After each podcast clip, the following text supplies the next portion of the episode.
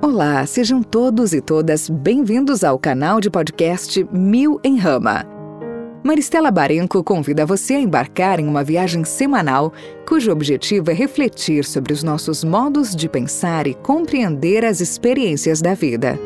A nossa aventura reúne dois desafios: o de pensar temas que quase ninguém pensa e fala, como medo, dor, fracasso, depressão, luto e fazer isso de uma forma em que, ao final, estaremos sempre nos sentindo melhor do que quando chegamos. Eu espero você e prometo que esta viagem nos levará a paisagens que nunca imaginávamos conhecer.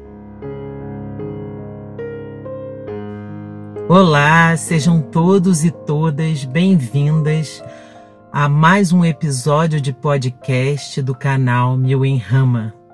Quem está chegando agora eu convido para ouvir o primeiro episódio para que possa entender a proposta, mas os episódios não são seriados.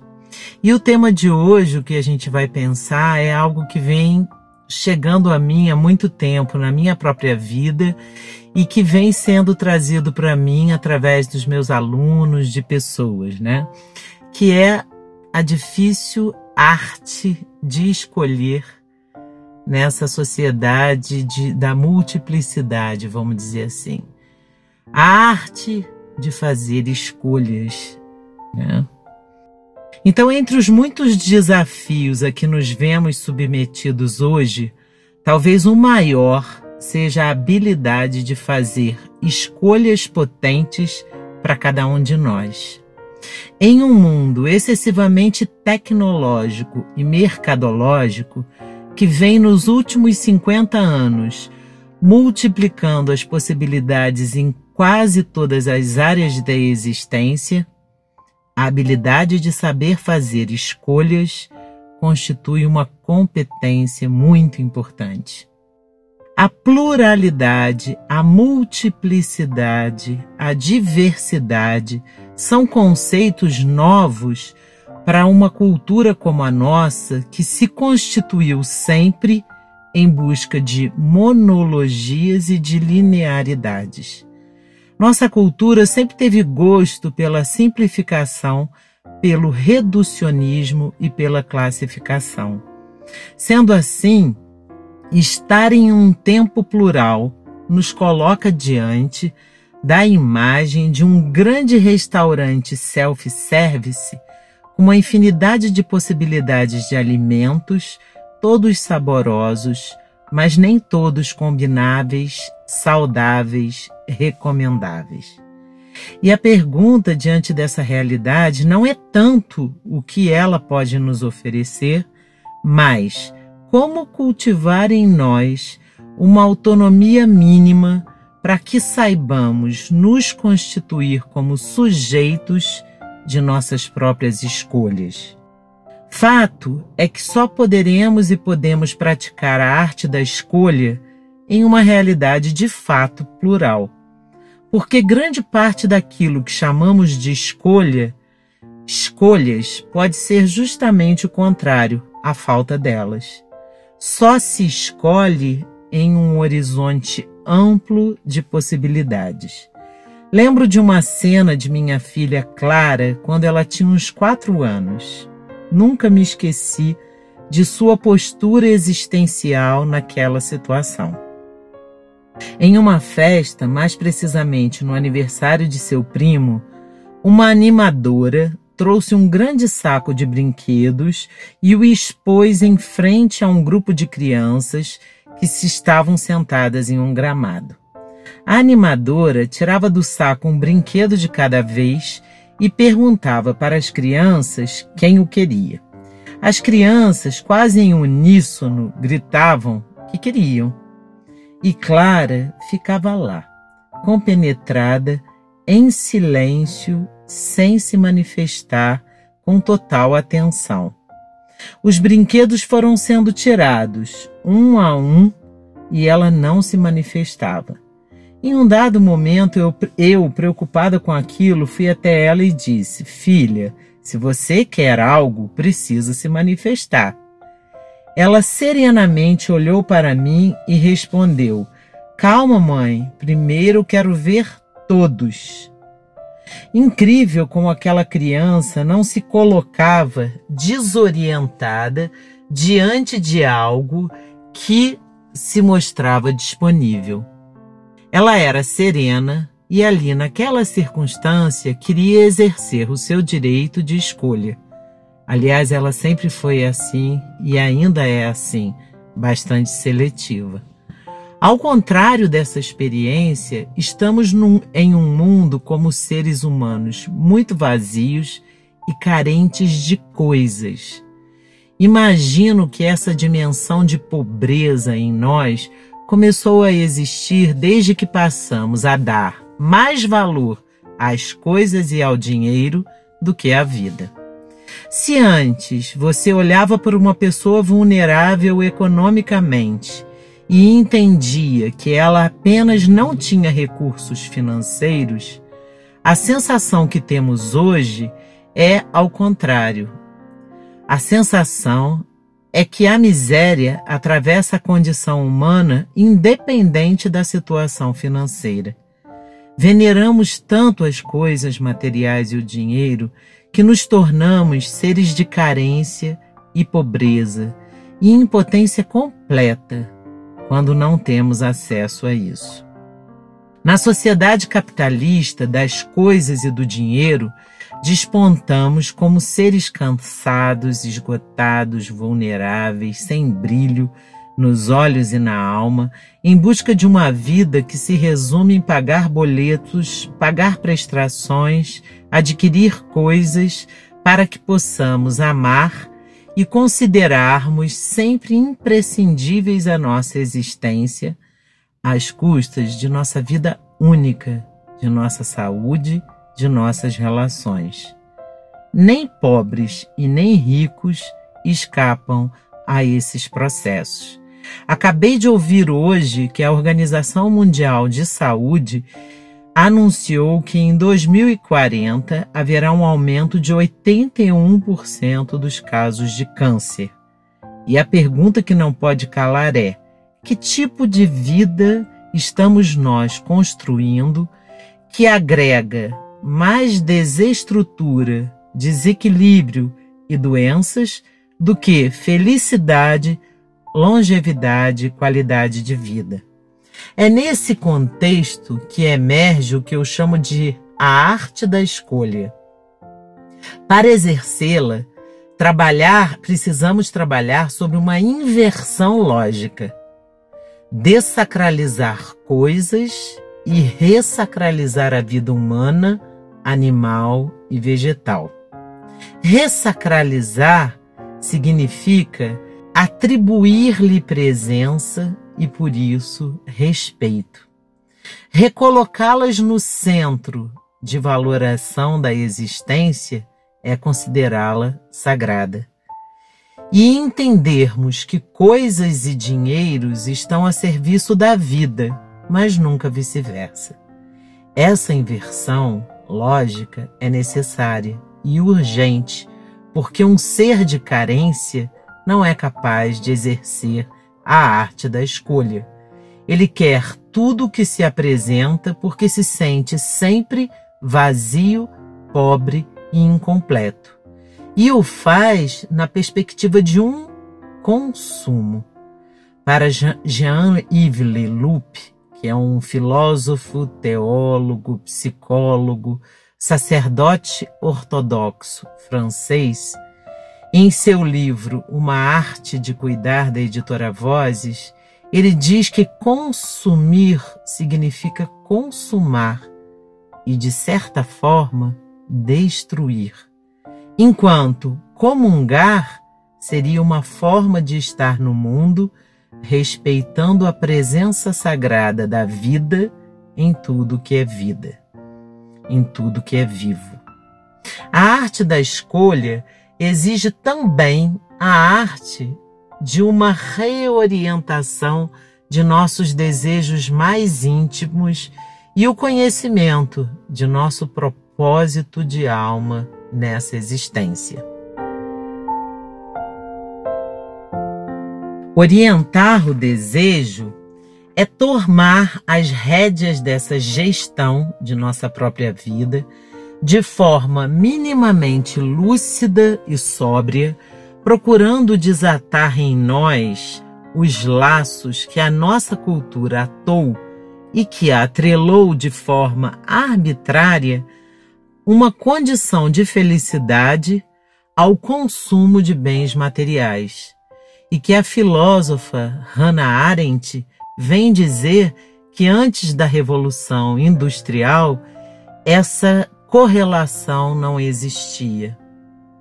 Para Félix Guattari, em seu clássico livro Micropolítica, Cartografias do Desejo, escrito juntamente com Sueli Ronick, da editora Vozes, busca cartografar os percursos inconscientes desse desejo. E o que eles dizem é que o capitalismo produz um vazio existencial subtraindo os tempos que são muito significativos de nossa vida e, consequentemente, as nossas dimensões essenciais da existência, como os momentos de silêncio, de luto, o sentimento de fracasso, de depressão, a necessidade de uma parada. Se não curarmos a produção desse vazio em nós e se não nos recordarmos da potência inata que somos, não seremos capazes de orientar humana e sensivelmente os nossos desejos e nem mesmo aprenderemos a fazer escolhas afins aos propósitos de nossas almas. Ter três empregos e ganhar mais dinheiro ou ganhar menos dinheiro e poder acompanhar o crescimento fugaz de nossos filhos.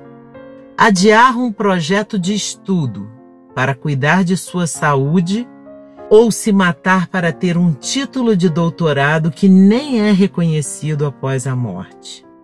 Ter um emprego com uma remuneração dos sonhos que nos afasta de nossos amores, ou ter um emprego que nos possibilita contemplar todas as dimensões de nossa vida.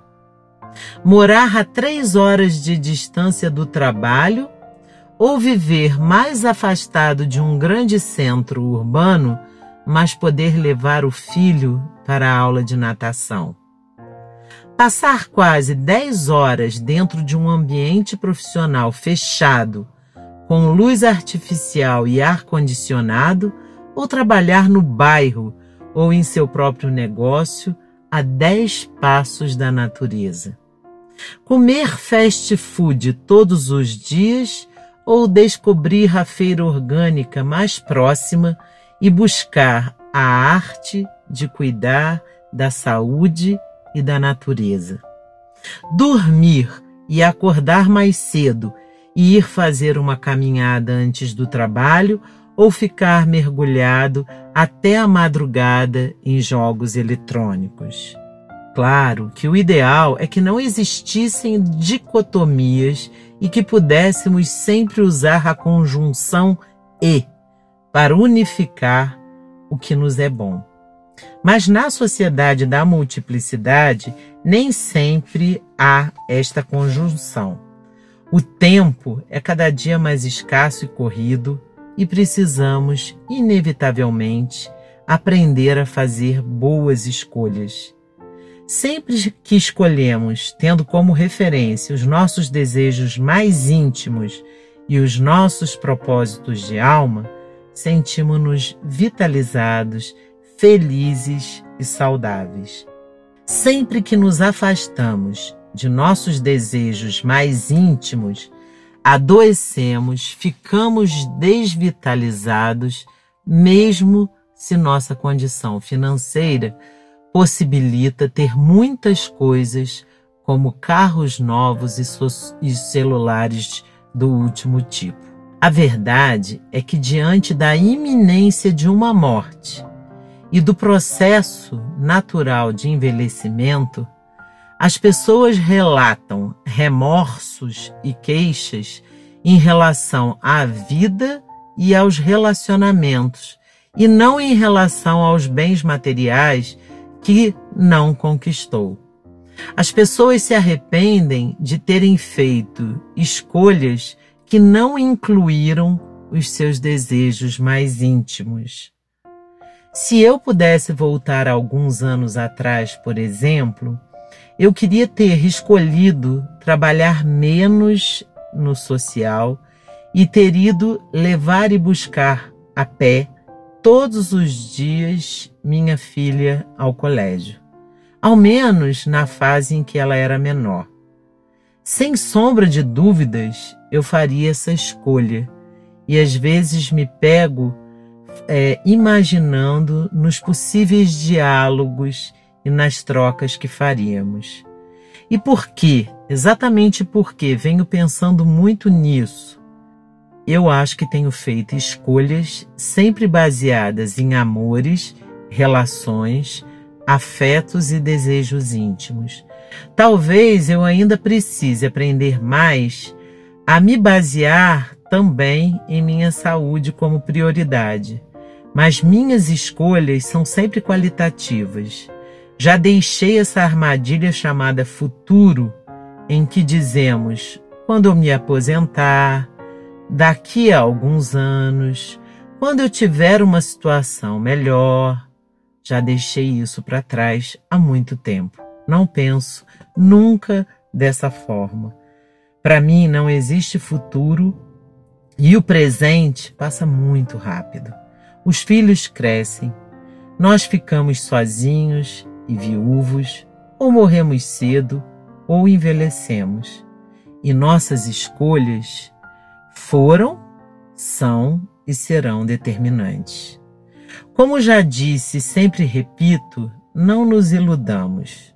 Quem não produz a si mesmo, quem não trabalha sobre si e sobre suas formas de pensar, quem não cuida de seus propósitos quem não ouve a sua alma é produzido em seu modo de pensar. Há um sistema do capital que, segundo Guattari, vê e entende a subjetividade como uma matéria-prima mais importante que as energias e o petróleo. Ressacralizar a vida, redescobrir os seus propósitos de alma, estar em conexão com os seus desejos mais íntimos, orientar diariamente o seu desejo na direção da plenitude de seu ser. Aprender a exercer a arte de fazer boas escolhas. Gerir a sua própria existência. Quantas competências em extinção. Enquanto é tempo, desligue a TV, deixe um pouco o celular, desmistifique o seu dinheiro e lembre: a vida é uma só. E se existirem outras, certamente terão outros desafios e nem mesmo nos lembraremos dessa curta passagem de tempo que nos foi dada neste planeta azul. E para encerrar essa reflexão e esse episódio, eu gostaria de trazer uma poesia, né? a arte aí redimensionando o nosso olhar para a vida, né? Vou trazer Manuel de Barros, em Memórias Inventadas, a terceira infância. Ele tem um poema fantástico chamado Menino que ganhou um rio. E eu acho muito propício a gente pensar naquela relação entre o consumo e a comunhão, né? Então vamos lá. Minha mãe me deu um rio. Era dia do meu aniversário e ela não sabia o que me presentear.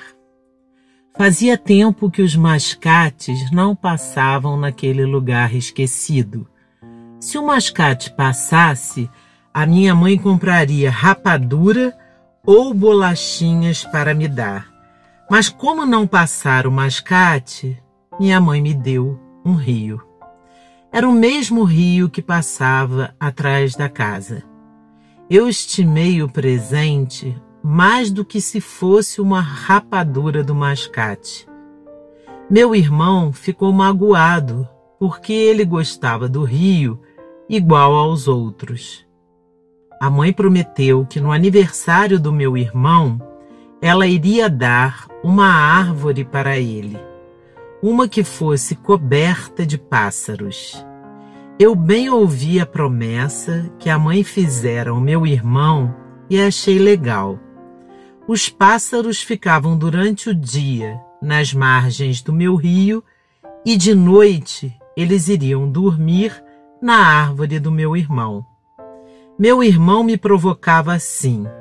A minha árvore deu flores lindas em setembro, setembro, e o seu rio não dá flores. Eu respondia que a árvore dele não dava piraputanga. Era verdade, mas o que nos unia demais eram os banhos nus no rio entre pássaros. Nesse ponto, nossa vida era um afago.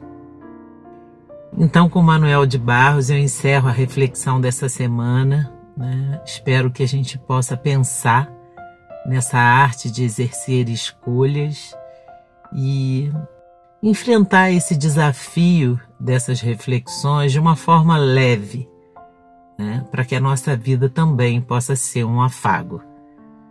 Até o próximo episódio, um grande abraço para todos vocês. Se você gostou da viagem e da paisagem de hoje, deixe seu recado. Se você tem perguntas e questões, compartilhe conosco. O que eu espero e desejo é que você esteja se sentindo muito melhor e mais potente do que quando chegou. Este é o objetivo deste trabalho. Até semana que vem!